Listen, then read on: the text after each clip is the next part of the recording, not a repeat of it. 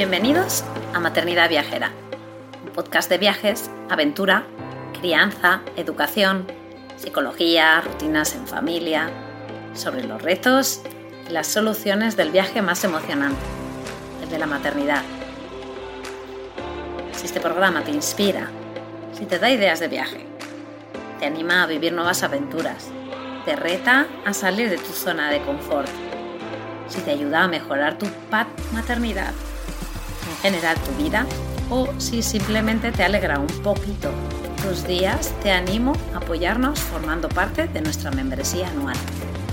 Accederás de manera inmediata a una plataforma de formación, un club de lectura, emails exclusivos con ideas, estrategias y consejos súper útiles para el día a día o descuentos en tiendas y proyectos chulis, como nuestra casita en la Sierra de Guadarrama o en nuestras sesiones de coaching familiar. Y ahora sí, vamos con el episodio de hoy.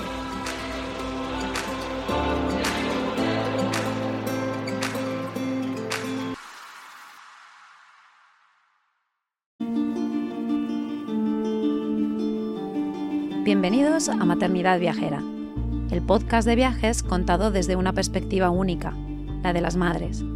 Yo soy Laura, madre viajera detrás de Objetivo Aire Libre, proyecto que anima a viajar, descubrir la naturaleza y cuidar el medio ambiente. Cada semana me siento con una mujer a la que admiro, para hablar de las experiencias, dificultades y también de los éxitos que les han llevado a lo que son hoy en día. Hoy hablo con Lucía Sánchez, mamá viajera de algo que recordar.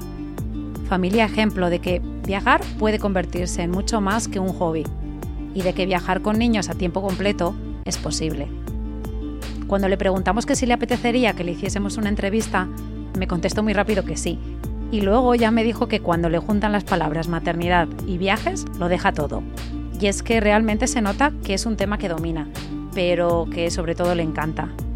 En esta entrevista hablaremos de cómo lo dejaron todo hace siete años para dar la vuelta al mundo y de cómo eso les cambió la vida para siempre. Hacemos un repaso de su modelo de crianza, la maternidad y su manera inspiradora de ver la vida.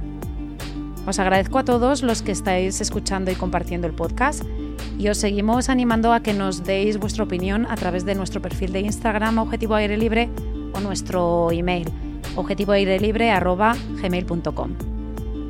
Por último, me gustaría deciros que estamos muy contentos por la comunidad viajera que estamos formando en Objetivo y de toda la gente maravillosa que estamos conociendo gracias a ella.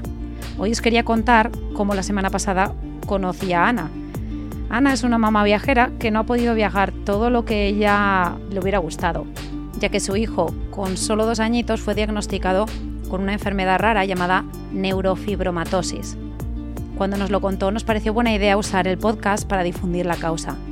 El único tratamiento que existe hoy en día es la quimioterapia, pero no siempre funciona. Ella pertenece a una asociación sin ánimo de lucro que se llama ACNEFI y desde Maternidad Viajera os animo a donar y compartir para que se encuentre una manera menos agresiva de combatir esta enfermedad. Añadiré toda la información también en las notas del podcast. Y ahora vamos con nuestro episodio número 3.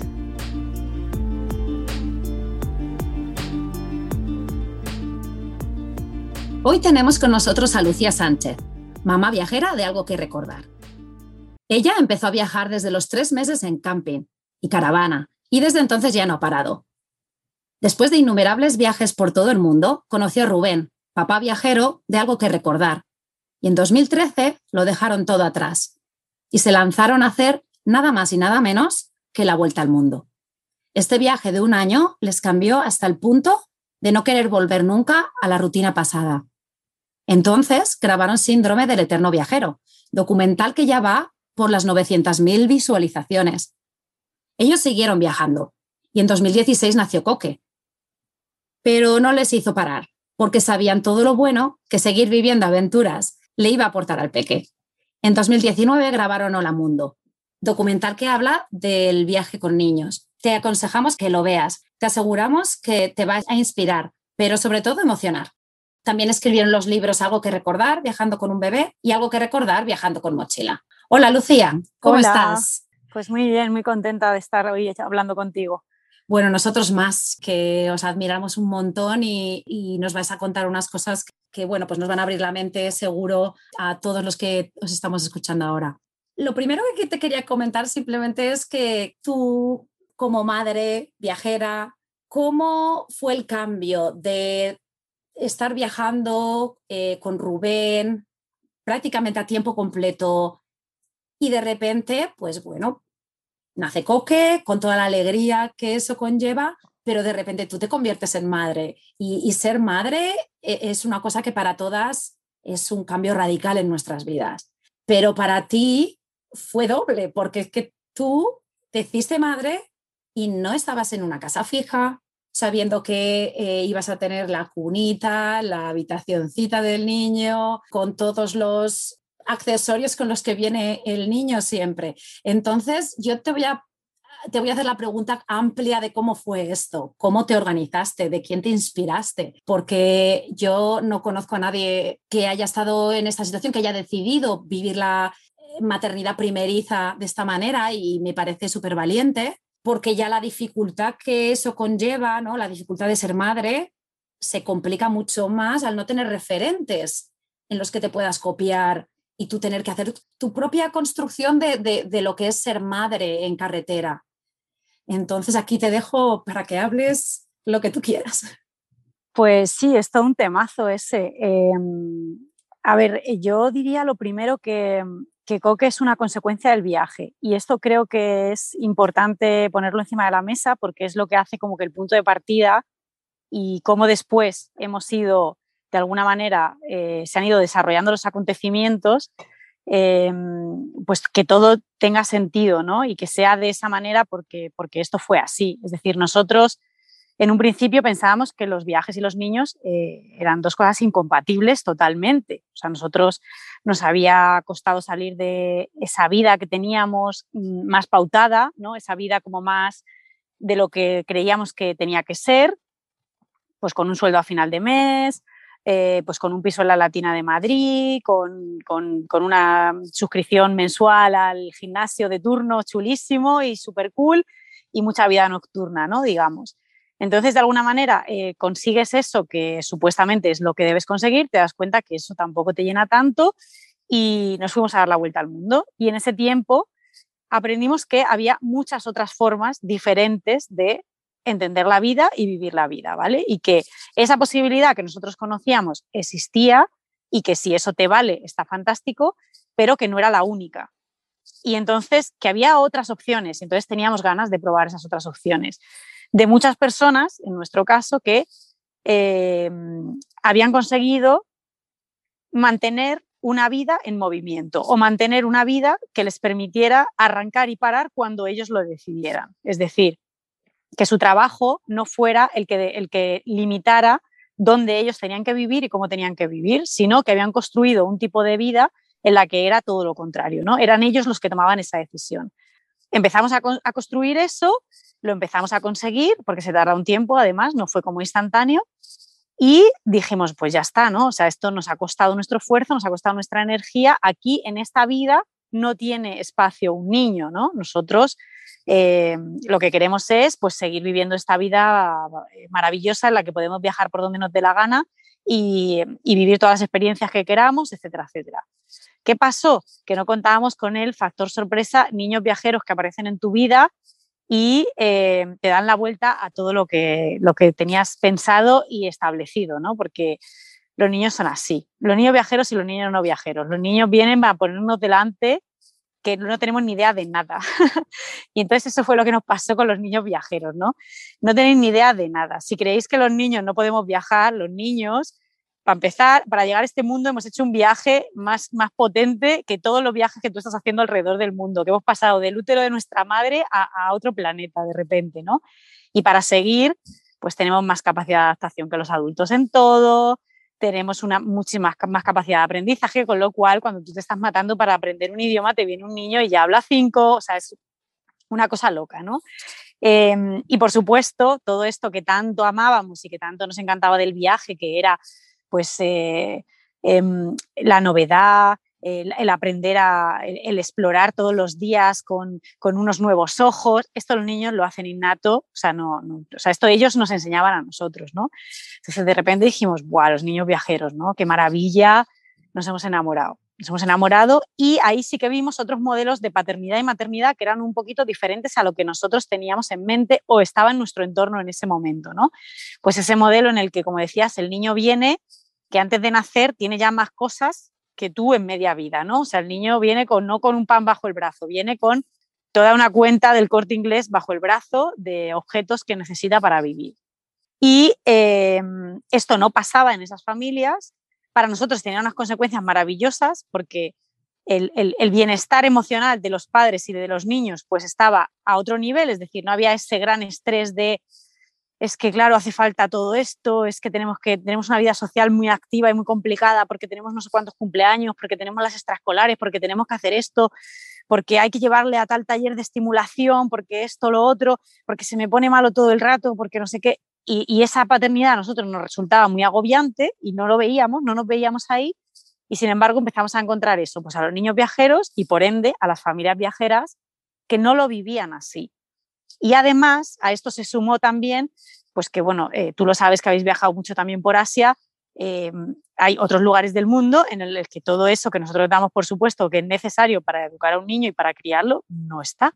Y también crecen y también viven y también hay niños maravillosos y también hay premios nobles y también hay de todo, ¿no? Y también hay músicos y también hay, o sea, hay de todo, ¿no? Como, como en todas partes.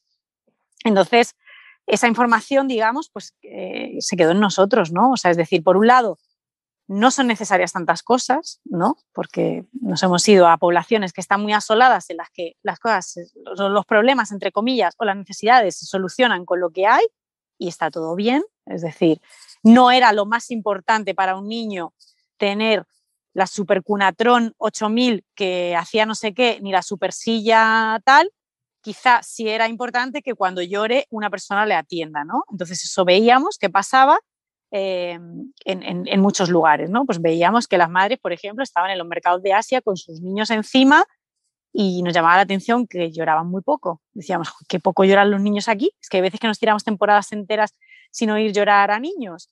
No demandaban atención porque la tenían continuamente, ¿no? Entonces no, no lo demandaban, estaban muy integrados en la vida social, no había una separación, no se producía. Entonces empezamos a pensar, quizá sea más importante eso, es decir, quizá nos estemos equivocando a lo mejor en, poner eh, prioridades y quizás sea más importante ese tipo de cosas que no tienen que ver con estar quieto o estar en movimiento o dónde estar en el mundo, eh, que eh, con, adquirir un mogollón de objetos que al final tienen mucho que ver con nuestra propia inseguridad, ¿no? Es como, mira, yo no sé eh, tengo miedo de, que no voy a saber entender a mi bebé porque llora y entonces cuantas más cosas tenga a mi alrededor, pues, eh, pues más estaré haciendo para entenderle, ¿no? Em, sí, en ese sentido, el, tema de, por eso un poco también cuando tienes el segundo hijo, siempre se ha dicho que con el segundo hijo no se necesitan tantas cosas. Y eh, va en la línea de lo que acabas de decir, porque tú has tenido el primero, has tenido todas esas cosas y has visto que eso no te ha cambiado como madre, ni siquiera te la ha mejorado la vida. Tú ganas confianza en saber de que tú lo puedes hacer y por eso históricamente siempre se ha dicho que con el segundo se necesitan menos cosas, pero es un poco porque ya lo has vivido, ¿no? Y ya dices, ya no lo necesito. Si tú ya te ahorras ya ese, el tenerlo por primera vez, el, decir, voy a intentar hacerlo sin, ¿no? Porque yo he visto otras familias que ya lo hacen. Hmm. Sí, y también un poco, que eso lo, pienso muchas veces, ¿no? ¿Por qué nos pasa eso a las madres hoy en día, ¿no? Y, muchas veces, pues, pues eso, cuando hemos viajado a lugares pues como Sudamérica o Centroamérica, mm, te das cuenta que de alguna manera pasa muy poco tiempo entre una generación y otra para que haya niños, ¿no? Es decir, cuando las hermanas pequeñas todavía son pequeñas, las mayores ya están teniendo hijos, con lo cual, o los mayores ya están teniendo hijos, con lo cual en una casa siempre hay presencia de niños, ¿no? Que era lo que nos pasaba, por ejemplo, cuando estábamos en Paraguay. No había, nunca existió una situación en, la que estuviéramos en el país compartiendo tiempo con otras personas en los que no hubiera niños alrededor, ¿no? Siempre hay niños. ¿Qué pasa? Que eso hace que de alguna manera los comportamientos naturales de los niños eh, estén como que toda la población está muy habituado a los comportamientos naturales de los niños y toda la población tiene muy integrado eso, ¿no? Es decir, mm, oye, que si tenemos un lugar, una, máquina para esterilizar eh, chupetes y biberones, fantástico. Y si no lo tenemos, pues lo echamos aquí, lo hervimos y ya está, ¿no? Pero eso no ha pasado mucho tiempo entre una generación y otra. ¿Qué nos pasa a nosotros? Que hay mucho tiempo entre una generación y otra. Entonces eso em, no lo tenemos eh, presente, tan presente, se nos ha olvidado, ¿no? Tenemos otra vez como que reencontrarnos ¿no? con, nuestro instinto y reencontrarnos con todo eso que lo tienes que volver como a aprender ¿no? por el camino. Pero no tener referentes, aunque sí que es verdad que ahora, a día de hoy, pues está Internet, ¿no? Que tienes una enorme posibilidad de hacer tu, tribu virtual a veces y de buscar información, em, pues eh, también de alguna manera hace que busques mucho más las soluciones y tu propio camino dentro de, lo que hay en tu familia, ¿no? Es como, a ver, no le puedo preguntar a, mi madre o a, mi abuela porque no están aquí, tengo que solucionarlo, lo tenemos que solucionar nosotros, que somos los que estamos aquí, ¿no? Y entonces eso también de alguna manera como que te, activa en, en, buscar en tu instinto, que evidentemente lo tenemos porque si no, no habría supervivencia de la especie, ¿no? Em, que es un poco como que no hay, no que te queda otra, es decir, o, lo solucionas tú o no hay otra posibilidad, porque a lo mejor donde estás no tienes la opción de tener un mega supermercado donde puedas entrar o a lo mejor no tienes una lavadora para poder lavar el body y entonces tienes que dar la vuelta y entrar en un baño y enjuagarlo y secarlo con el secamanos y ya está, ¿no? Que es un poco al final también, pues, pues como han vivido nuestros padres y nuestros, nuestros abuelos, ¿no? Que, bueno, pues cuando había menos eh, opciones para solucionar los problemas, pues se tenían que buscar más la vida, ¿no? Entonces es algo así. Em, entonces yo no lo veo tampoco como un súper super salto porque fue algo como muy natural. O sea, no fue como... Sí que es cierto que yo hay veces que conozco a familias que a lo mejor estaban quietas y de repente han tenido tres hijos o dos hijos y han arrancado y entonces ha habido como un proceso de adaptación, ¿no? Y a mí me, yo siempre digo, wow, ¿no? O sea, qué, capacidad de poner energía en ese proceso y tal. Pero para nosotros fue un poco como una entrada como natural, ¿no? En plan, hemos visto que se puede porque hay otras familias, sí que es cierto que no es lo mismo ver a otros que vivirlo tú. Entonces, hemos necesitamos un proceso de vamos a ver si realmente esto para nosotros va bien y para nosotros funciona y para nosotros nos hace sentir bien que si hubiera sido que no, pues lo habríamos dejado, ¿sabes? Porque tampoco esto es una cuestión de batir un récord mundial, ni mucho menos. Eh, y de hecho siempre lo pensamos, decimos, es que puede que haya un día que nos demos cuenta que esto no, no está bien para alguno de los que estamos aquí.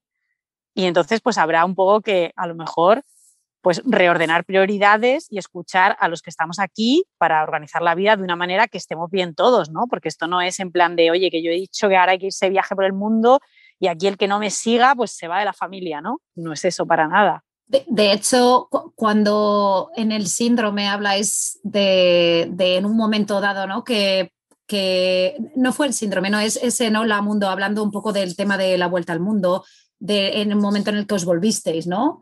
De que decidisteis que ya, como que ya valía, pues por temas familiares y tal y cual, pero que no es nada definitivo, ¿no? El, el decir, vamos a probar, veo que funciona, fantástico, veo que no funciona, vamos a reajustar un poco. Mm.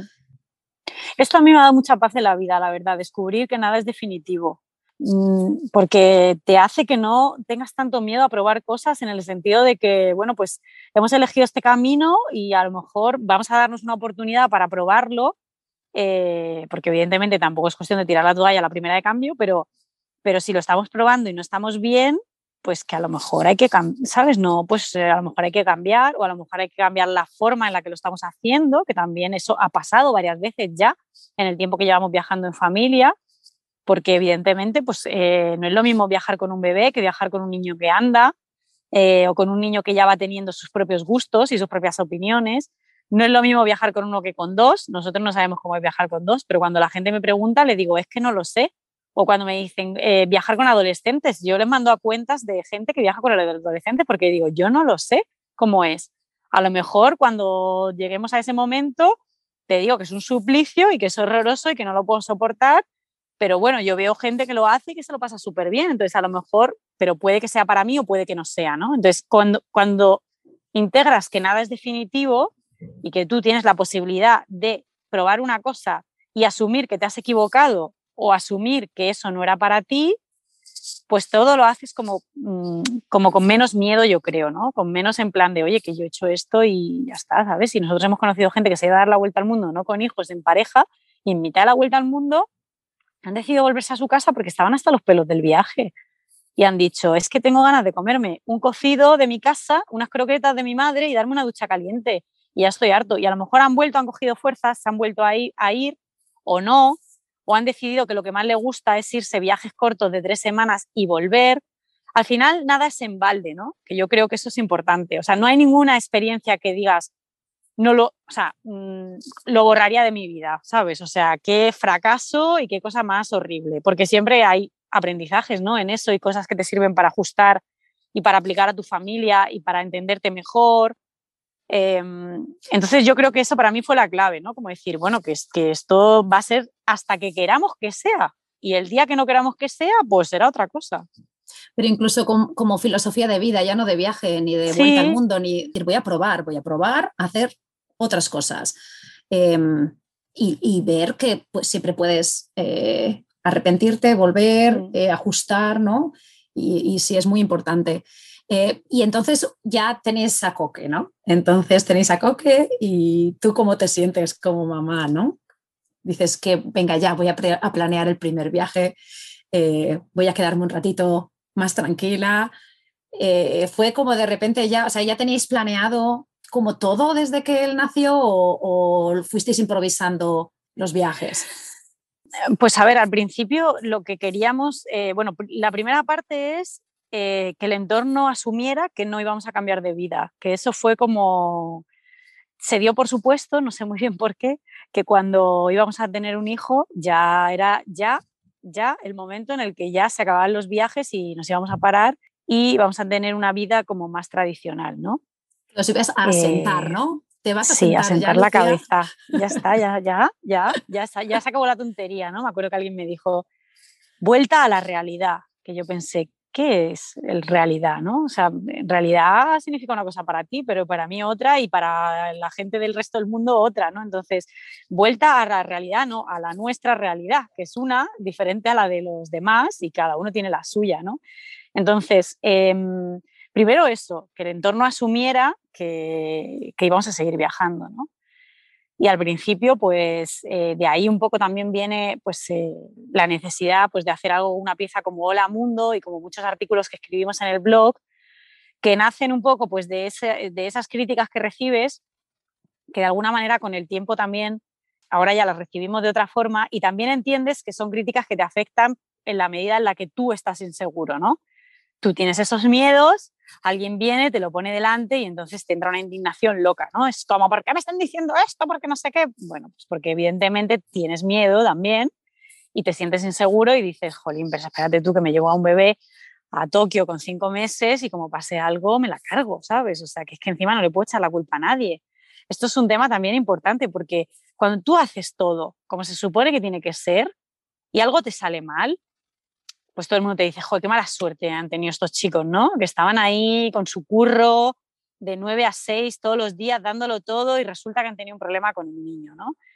Cuando tú no haces nada de lo que se supone que tienes que hacer y algo te sale mal, la culpa es tuya 100%. O sea, la culpa es del que, te del que no ha hecho lo que había que hacer, que eres tú, y de que, claro, al final, pues oye, tanto has tentado al destino a decirle que yo lo hago todo diferente, que por eso te ha pasado esto, ¿no? Porque eres un irresponsable.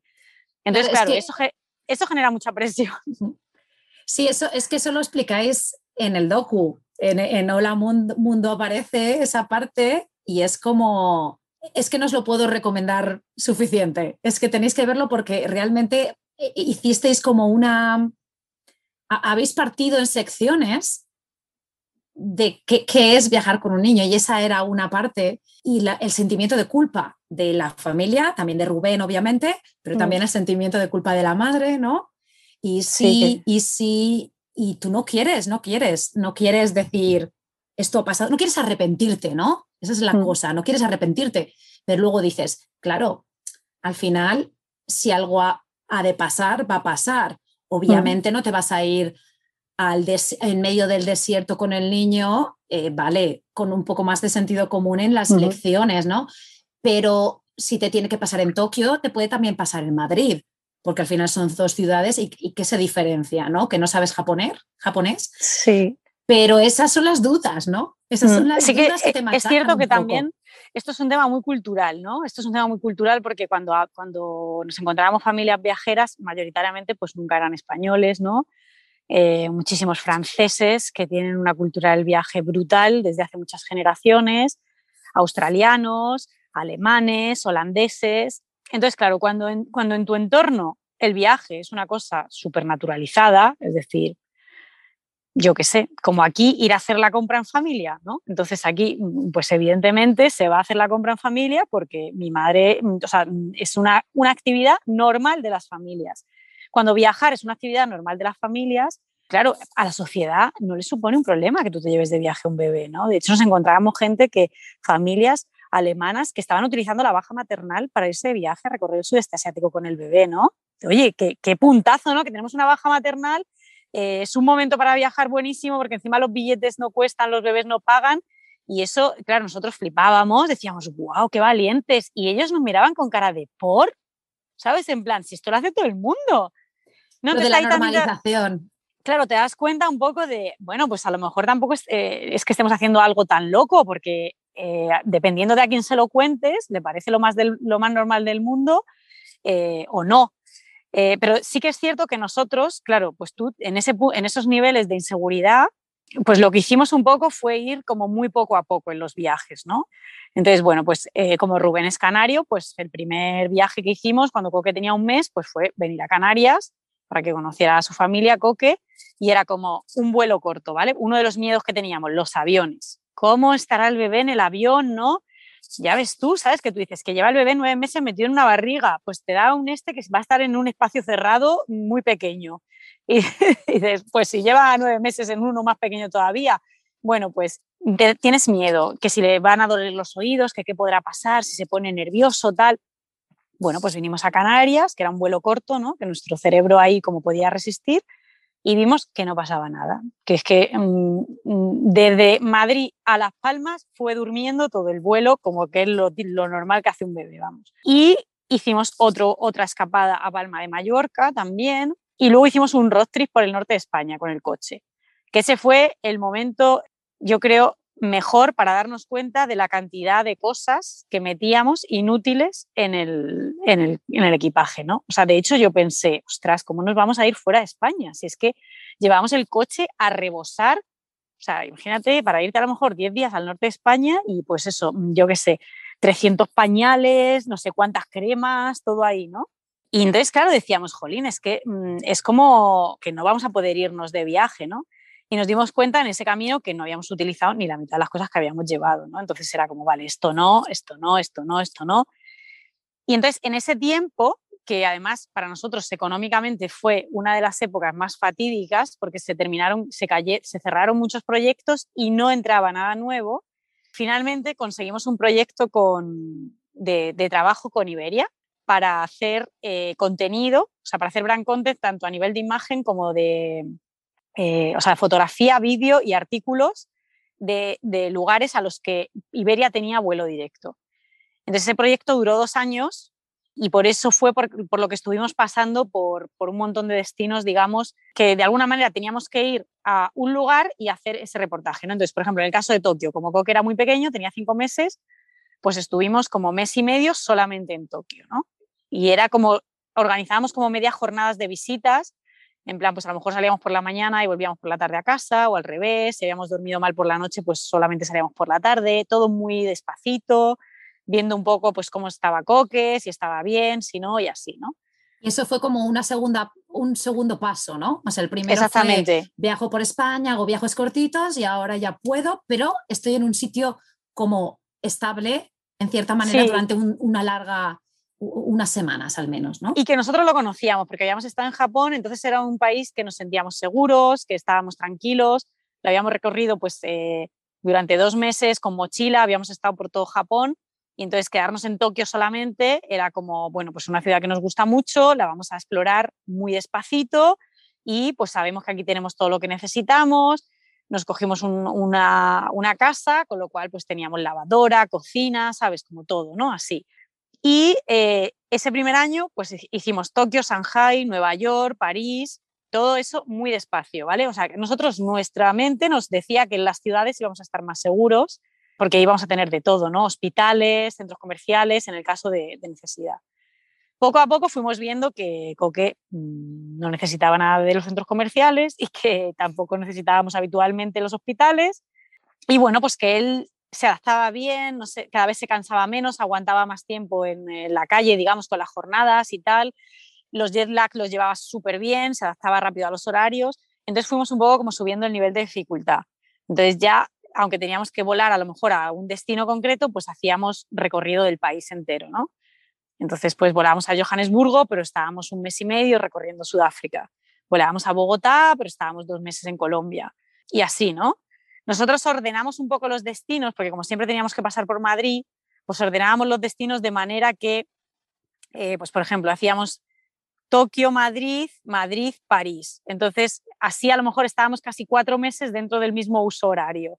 Entonces, el siguiente destino a lo mejor era Estados Unidos.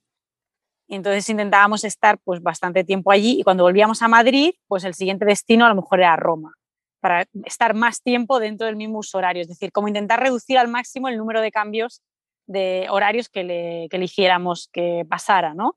Aún así fue súper bien, la verdad, o sea, es, era un bebé muy todoterreno, Coque, eh, y nos lo ha puesto muy fácil en ese sentido. Comía de todo, dormía bien en todas partes, todo le iba bien, o sea, es que disfrutaba mucho con el viaje y entonces en ese sentido fuimos cada vez subiendo más la dificultad y vimos que lo resistía bien y luego pues hubo que hacer cambios, modificaciones, pues eso, cuando empieza a andar, las ciudades dejan de ser un lugar súper asequible y cómodo para viajar en familia, ¿no? Porque hay mucho que tocar, hay mucho que, donde, mucho que tocar que no se puede tocar, hay mucha suciedad, hay mucho, entonces estábamos mucho más cómodos en la naturaleza. Y entonces pues empezamos a estar mucho más en destinos de naturaleza, donde pudiera correr, pues parques nacionales de Estados Unidos, Argentina, Chile, así, ¿no? Intentando como que, pues eso, los destinos fueran más adecuados a esa situación nueva. Y así estuvimos como los dos primeros años. Cuando terminó ese proyecto con Iberia, pues evidentemente estábamos cansados psicológicamente porque la logística que requiere un viaje totalmente por libre, que era lo que hacíamos, pues es eh, intensa, ¿no? La energía de decidir dónde dormir cada día, eh, dónde comer, alquila vehículo, a veces dormíamos en un área de campaña, dependiendo, pues eh, a veces hacíamos intercambio de casas, a veces hacíamos Airbnb, a veces eh, moteles, mm, entonces eso era, era un cansancio. Y Coque ya era más mayor, con lo cual también requería más energía por nuestra parte. entonces ahí decidimos pasarnos al viaje en furgoneta, que de alguna manera nos solucionaba pues esa logística, ¿no? Que queremos comer fuera o queremos dormir fuera un día, pues perfecto, pero si no, aquí está nuestra cama y aquí está nuestra cocina y aquí están nuestras cosas, ¿no? Digamos, y teníamos como un punto de referencia que más que por coque, que muchas veces la gente me lo dice, es como, claro, no, porque ellos necesitan. Yo creo que él tampoco tenía una necesidad, o sea, su punto de referencia éramos nosotros, que era un punto de referencia que se mantenía, ¿no?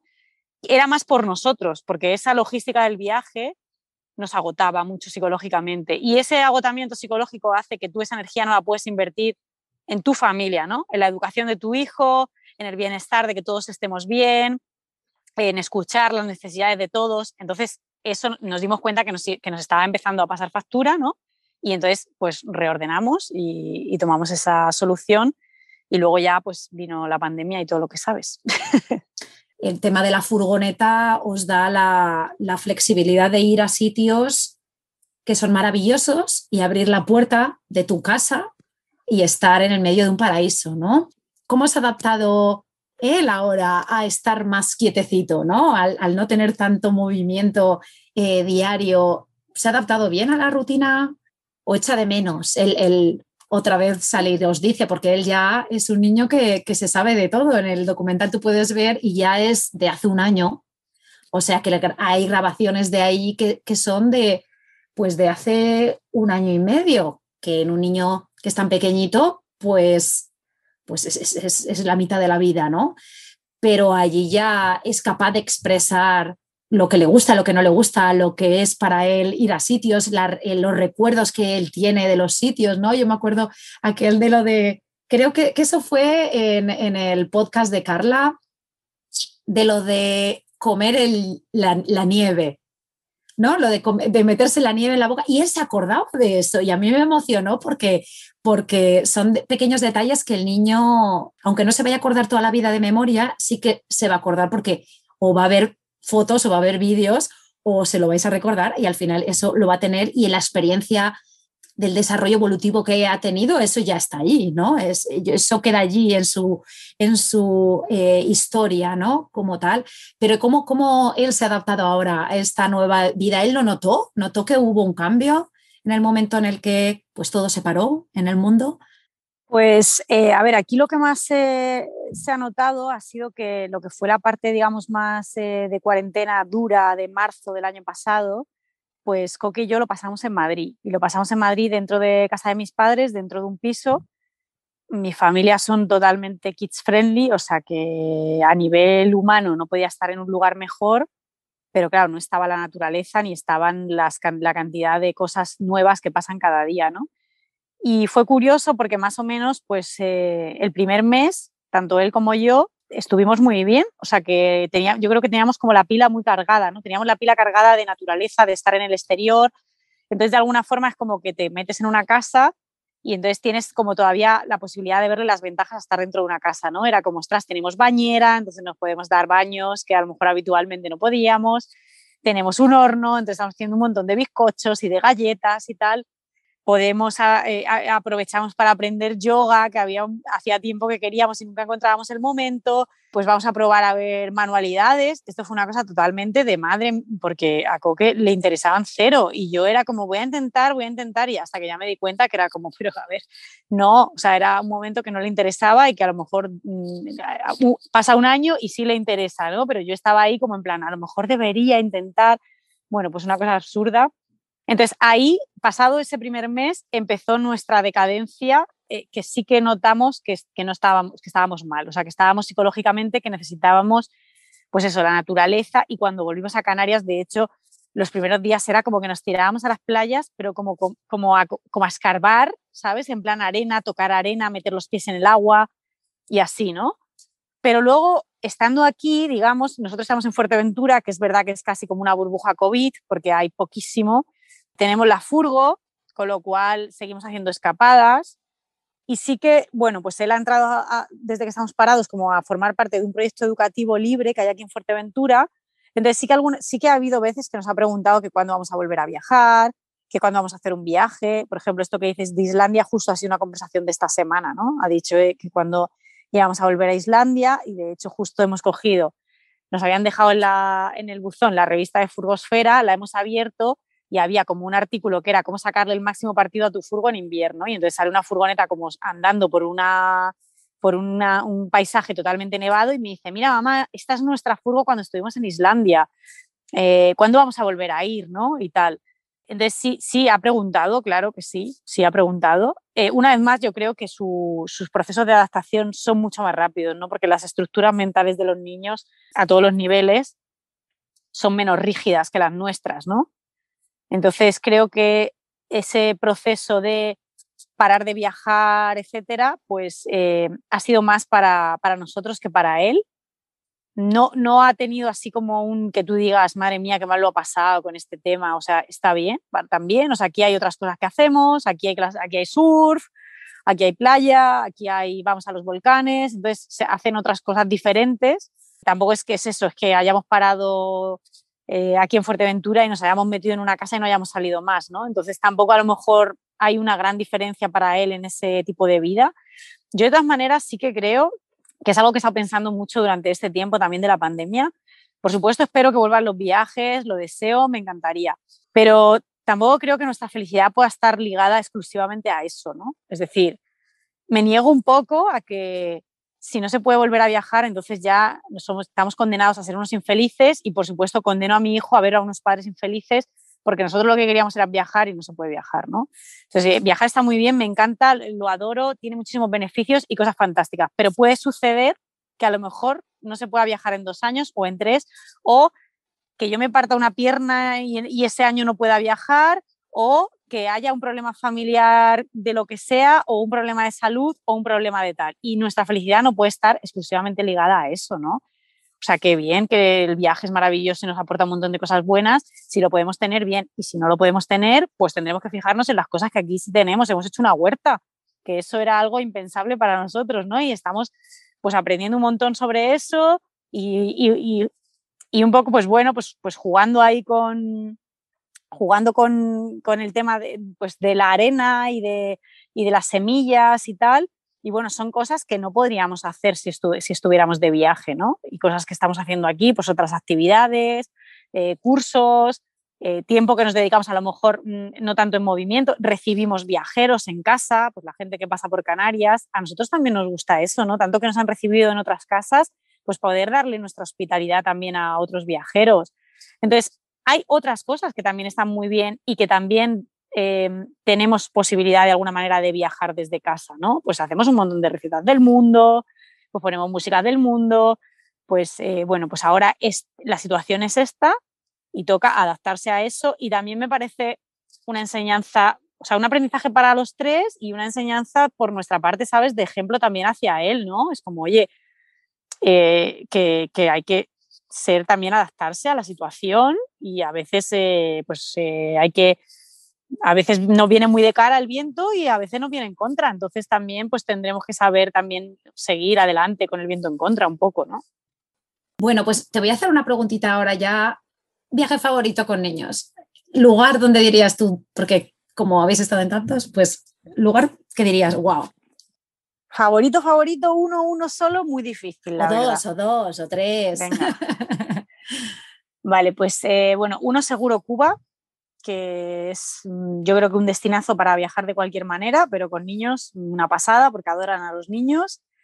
Em, otro claramente Islandia, porque fue súper especial para nosotros y también fue un derribar muchas barreras mentales que teníamos de, ostras, nos llevamos a un niño de dos años al frío de Islandia, no lo, vamos a cargar y nada, o sea, no, es que nada. Y encima, menos mal que fuimos porque es que es de los destinos que más ha disfrutado, que más recuerda, eh, que mejor se lo pasó. Y otro más, Parques Nacionales Estados Unidos es una pasada para mí con niños, porque es naturaleza a tope, salvaje, eh, mogollón de espacio, animales, o sea, no sé, eso también estuvo guay.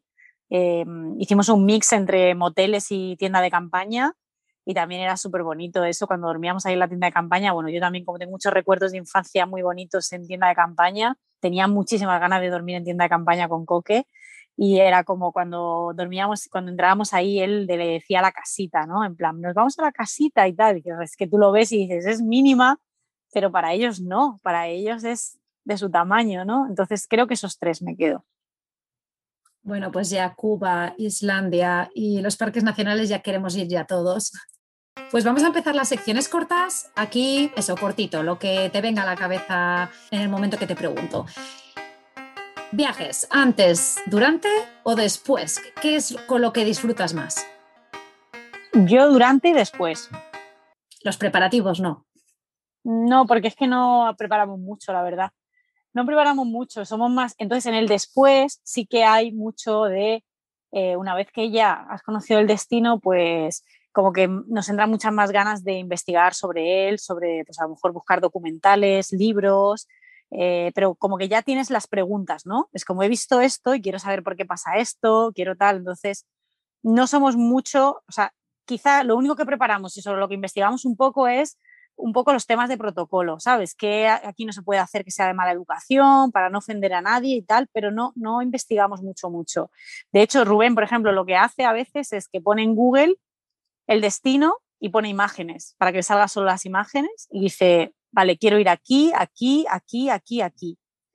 Y luego ya pensamos un poco qué vamos a hacer, ¿no? Pero porque ha visto unas imágenes, ¿no? Que es esos lugares, porque él es como mucho más estético y más fotográfico, entonces quiere buscar esas estéticas, ¿no? Y, y ya está, ¿no? Y, ya, y poco más investigamos, la verdad. Entonces es más el durante y el después. Sección número dos. Si lo sé, no vengo. ¿Experiencia no tan positiva que quieras compartir?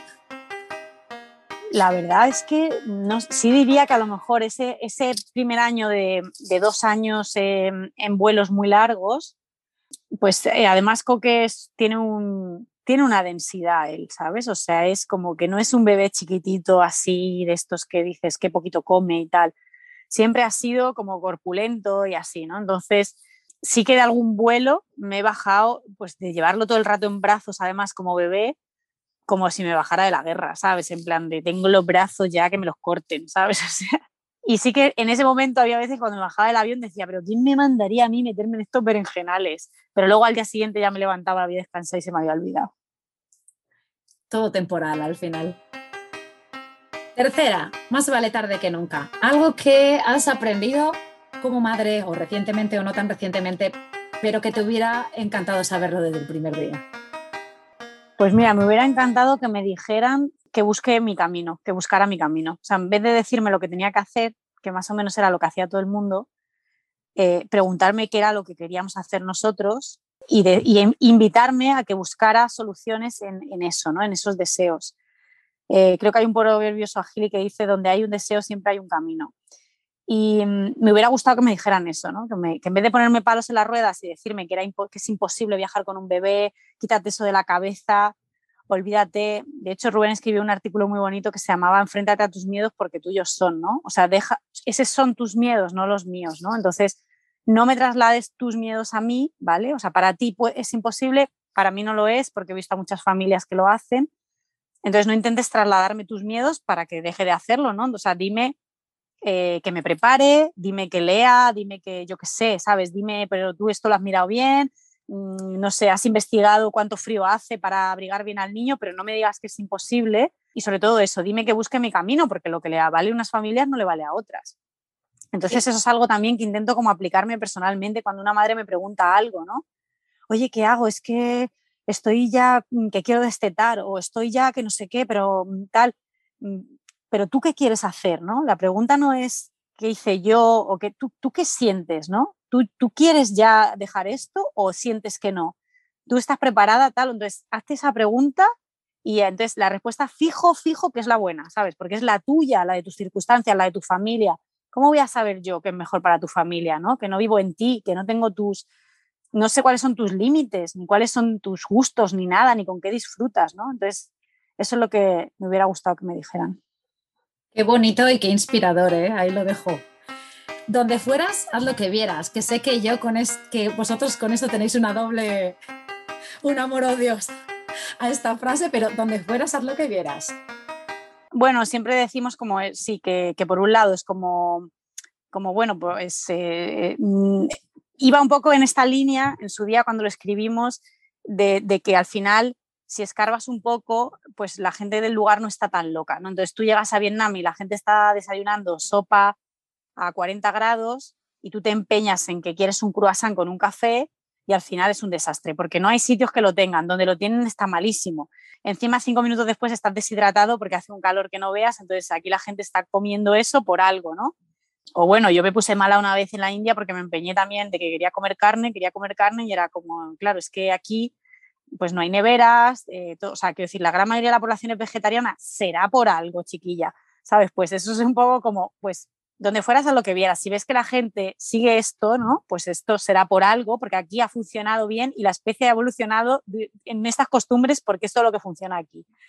Es cierto que a veces te encuentras cosas que, pues un poco, pues que, pasan el límite de lo que para mí son los derechos humanos, ¿no? Entonces es como, bueno, pues es que esto yo no, lo voy a hacer. Em, entonces sí que creo como que hay que diferenciar qué cuestiones son culturales, ¿no? pues eh, mm, cuestiones culturales y luego pues unas líneas rojas para nosotros que son pues los temas de los derechos humanos que por ahí pues no lo, no lo voy a hacer, ¿no? O sea, en que haya países donde se, eh, se hace la ablación femenina, pues eso no significa que para mí culturalmente sea algo que hay que respetar, ¿no? Creo que hay que defender que eso, que eso no sea así.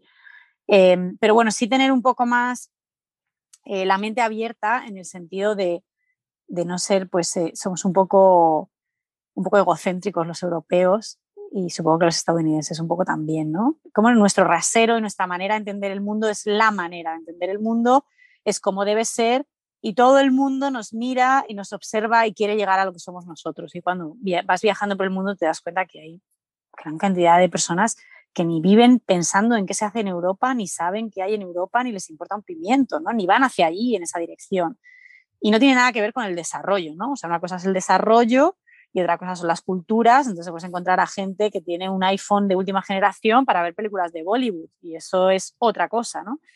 Entonces, eh, bueno, pues sí, pues ese es el, un poco la doble, el amor-odio que tenemos con esta, con esta frase. Siguiente sección, más vale prevenir que curar. Se puede viajar con niños, pero es lo mismo que tienes en cuenta tú antes de viajar. Yo para nosotros lo principal y el cambio más importante ha sido bajar el ritmo. Eso lo más. Y además que según analizo y tiro de recuerdos para atrás, es fácil de decir y no es tan fácil de hacer. O sea, lo dices y tú crees que estás bajando el ritmo, pero claro, entre un ritmo de 100 y 0 hay un gran abanico de posibilidades. Entonces, si tú ibas a ritmo 100, para ti bajar a 80 ya es un gran esfuerzo, pero es que eso no es suficiente para un niño. Entonces, ha sido un proceso de entendimiento que ha llevado su esfuerzo por nuestra parte y, bueno, pues eh, eso creo que es lo fundamental, ¿no? O sea, yo creo que hay gente que en general ya de por sí no, no, no, tenía niños y le gustaba viajar despacio, ¿no? Pues eso estoy segura que lo, que lo van a integrar mucho mejor en su vida que, los que éramos unos frenéticos de me levanto a las 8 de la mañana o a las 5 de la mañana, me voy a ver un amanecer, luego sigo y tal, ¿no? Entonces creo que eso, eso es lo que hay casi que tatuarse, bajar el ritmo y también un poco bajar las expectativas, ¿no? En el viaje de voy a ver, voy a hacer, voy a tal, eh, bueno, intentar vivir un poco el momento, y a lo mejor, eh, pues eh, si no podemos hacer las 10 cosas que están en la lista, pues haremos tres y tres son más que cero. Esto yo era como me planteaba cuando entraba en los museos con Coque, ¿no? Decía, bueno, es que yo era de las que antes se leía cada cartelito y entonces, pues ahora a lo mejor me puedo leer dos carteles de toda la exposición y digo, bueno, pues dos son más que cero. Si no hubiera entrado, no habría leído ninguno. Y mientras tanto, pues hemos comentado, hemos visto colores, etcétera, ¿no? Entonces, bueno, pues tomárselo un poco así, bajar bastante las expectativas también. Creo que esas son las dos cosas principales para que haya eh, éxito en el viaje. Pues muy bien, ya hemos acabado las, las secciones y ahora simplemente, antes de despedirnos, bueno, os comento que que ellos tienen una cantidad de recursos que es increíble. Es, como que no se termina nunca. Tenéis ahí de todo. Lo podéis, podéis encontrar en su web, en Instagram, en Twitter, en YouTube. Tienen un podcast que es súper divertido y súper realista, que están, estáis los dos, ¿verdad? Con Rubén en conversación, eh, mezcláis ahí. Pero ¿cómo podemos ayudar en el proyecto la gente que estamos escuchando, Lucía? Bueno, pues sí, por un lado está mm, la parte de los libros, ¿no? Que digamos que es pues algo que recordar viajando con mochila, algo que recordar viajando con bebé y tontunas viajeras. Entonces, bueno, pues se, pueden, se pueden comprar tanto a través nuestra como a través de, Amazon también en formato electrónico. Y luego, por supuesto, compartiendo ¿no? el contenido que, que muchas veces la gente no lo dice, ¿no? Es como, bueno, yo, pues a lo mejor estás en un momento en el que no te puedes permitir económicamente comprar un libro o tienes una lista de libros pendientes que te quieren leer y no es tu momento, pues está perfecto también. A lo mejor oyes el podcast y se lo mandas a otra persona, o ves Hola Mundo y se lo mandas a otra persona, o eh, nos dejas una valoración, nos dejas un comentario, ¿no? Pues también, eso también así, eh, de alguna manera, pues, pues a nosotros nos ayuda, ¿no? Entonces, todo lo que sea difundir nuestro contenido pues nos hace llegar a más personas y lógicamente pues crecer en, comunidad y que, y que podamos pues llegar a acuerdos cuando llegamos a acuerdos con patrocinadores o con, marcas que apoyan el proyecto, ¿no? Por ejemplo, en el, podcast pues tenemos a día de hoy dos anunciantes que, que forman parte de ese proyecto y gracias a la financiación que ellos ponen pues podemos invertir el tiempo en producir ese, ese podcast. Entonces, pues eso, cuantas más personas llegas, mejor en ese sentido. Muchas gracias, porque es verdad que muchas veces el, ver contenido gratuito pues se da mucho por hecho, ¿no? Pero para que ese contenido sea de calidad, pues oye, un poco de, ayuda siempre está bien. Y, y, es muy importante lo que tú dices de lo de compartir, ¿no? Porque ya incluso para ayudaros a vosotros, pero incluso para ayudar a toda la gente que tienes alrededor, ¿no? Es decir, bueno, pues eh, sí, yo, no, yo ya, ya no tengo bebés, igual a mí ese libro no me interesa, pero es que tengo mm, tres amigas y tres ah, vecinas que sí que van a hacerlo. Pues oye, pues eh, el compartir el conocimiento, el que vosotros estáis creando y, que lo estáis haciendo muy bien. Bueno, Lucía, pues muchas gracias por, por venir a Maternidad Viajera. Eh, eh, estábamos muy contentos, pero ahora después ya estamos triplemente inspirados y, y ahí nos vamos, nos vamos a, o a viajar cuando acabemos o al parque de enfrente de casa a respirar aire puro. Muchas gracias, Lucía. Pues gracias a ti, Laura. Y nada, pues que os deseo lo mejor con el podcast y os iremos escuchando y siguiendo. Chao.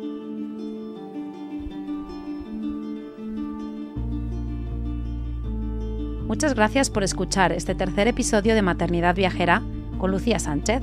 Esperamos que te haya inspirado su forma de ver la vida y la maternidad. Cada frase es oro. Insistimos en que le echéis un vistazo al documental Hola Mundo y que si estáis pensando en viajar a cualquier país, en su blog y podcast lo más seguro es que encontréis unos cuantos posts que te ayudarán a planear tu viaje. Nosotros estamos ahora buscando información de Puerto Rico y ya nos hemos leído sus entradas tres veces por lo menos. Nos despedimos por hoy. Pero esto no acaba aquí.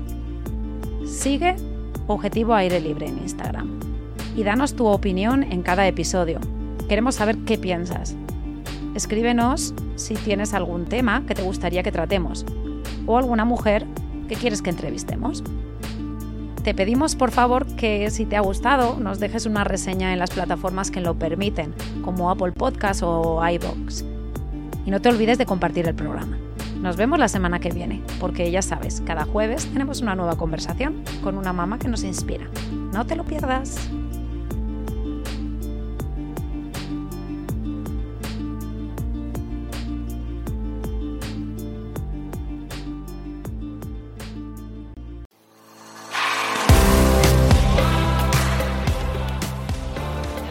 Quedarte hasta el final.